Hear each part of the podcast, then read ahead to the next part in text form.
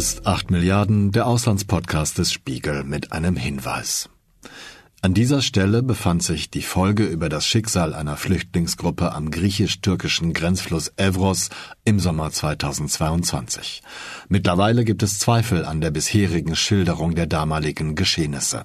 Wir haben daher mehrere Beiträge zu diesem Thema vorläufig von unserer Website und unseren Kanälen entfernt. Wir überprüfen unsere Berichterstattung und entscheiden nach Abschluss der Recherchen, ob die Beiträge gegebenenfalls in korrigierter und aktualisierter Form erneut veröffentlicht werden.